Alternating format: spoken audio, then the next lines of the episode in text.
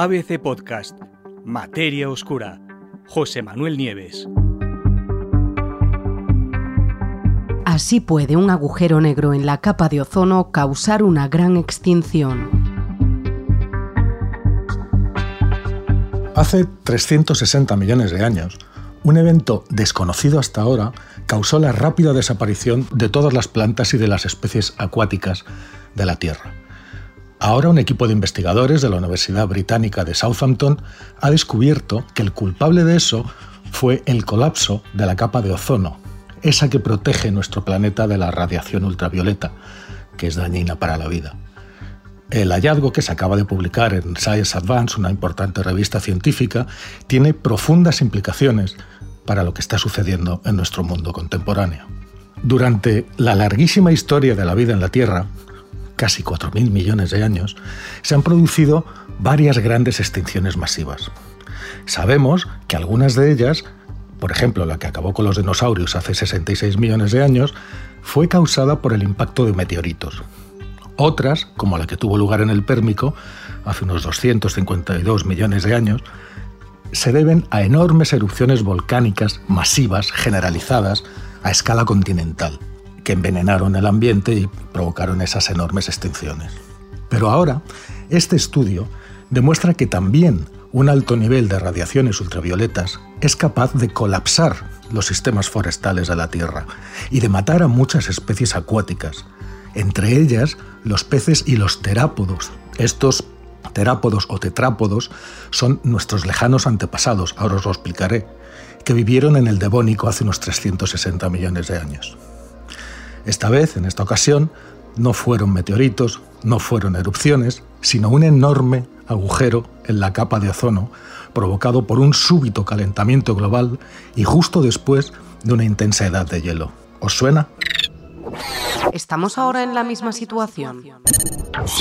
Pues efectivamente, resulta inevitable comparar esa situación de hace 360 millones de años con la de hoy.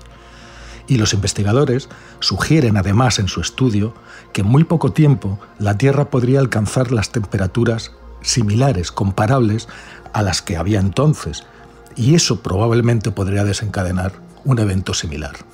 Para llegar a estas conclusiones, para su investigación, los científicos fueron recolectando muestras de rocas en distintos lugares del mundo, en las regiones polares montañosas al este de Groenlandia que en aquellos tiempos formaban el lecho de un antiguo lago, en el árido interior de un continente que incluía los que, lo que hoy son Europa y América del Norte. El lago, que está en el hemisferio sur del planeta, se podría parecer al actual lago Chad, en el borde del desierto del Sahara. Y después se fueron a otro extremo, a otro lugar del mundo, y recogieron rocas también en las montañas en los Andes, sobre el lago Titicaca, en Bolivia.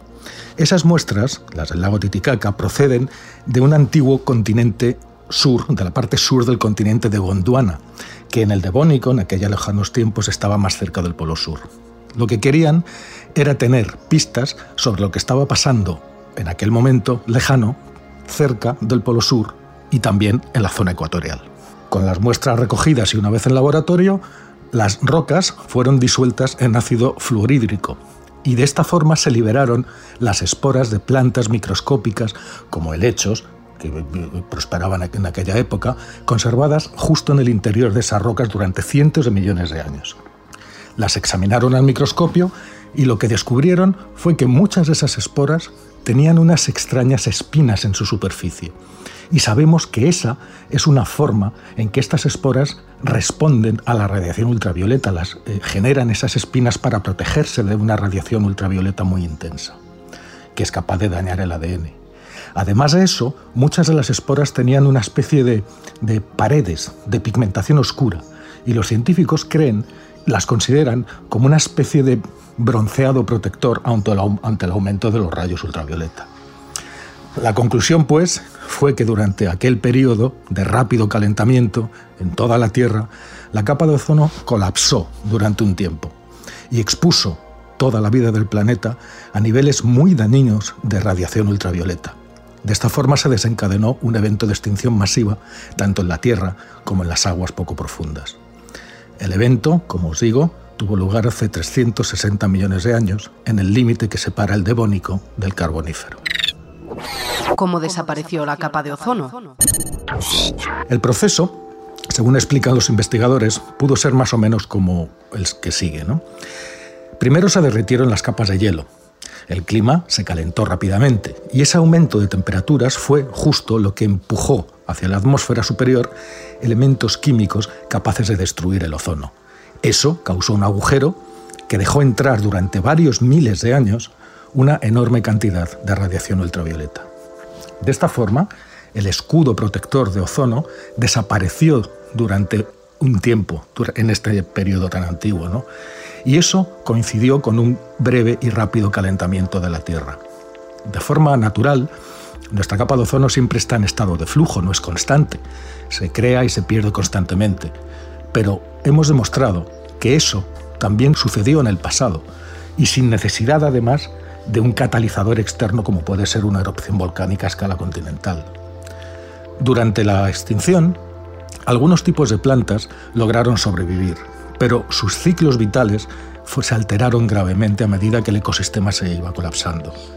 El grupo que entonces era dominante de peces blindados se extinguió por completo y los peces óseos que sobrevivieron, como los tiburones, se convirtieron a partir de ese momento en los peces dominantes de todos nuestros ecosistemas marinos.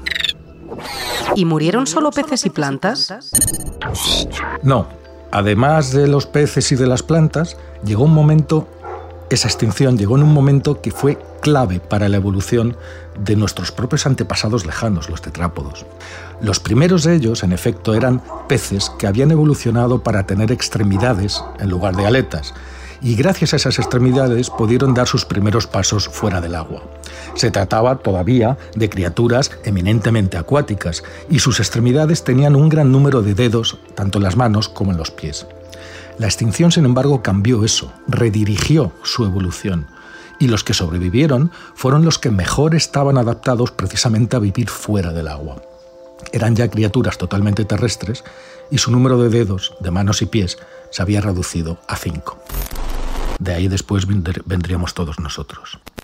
Para los investigadores, estos hallazgos tienen una serie de sorprendentes implicaciones para la vida actual de nuestro planeta. Porque, según las estimaciones actuales, los investigadores sugieren que alcanzaremos temperaturas globales similares a las de hace 360 millones de años, con la posibilidad de que un colapso similar de la capa de ozono pudiera ocurrir nuevamente, exponiendo la superficie terrestre y la vida marina superficial a una radiación mortal. Y eso nos llevaría del estado actual de cambio climático a una auténtica emergencia climática y quién sabe, probablemente a un nuevo episodio de extinción masiva. Ahí lo dejamos. Hay numerosas investigaciones sobre los daños que nos puede hacer el calentamiento del cual somos responsables. Esta es una y muy importante de ellas. Da, desde luego, para pensar.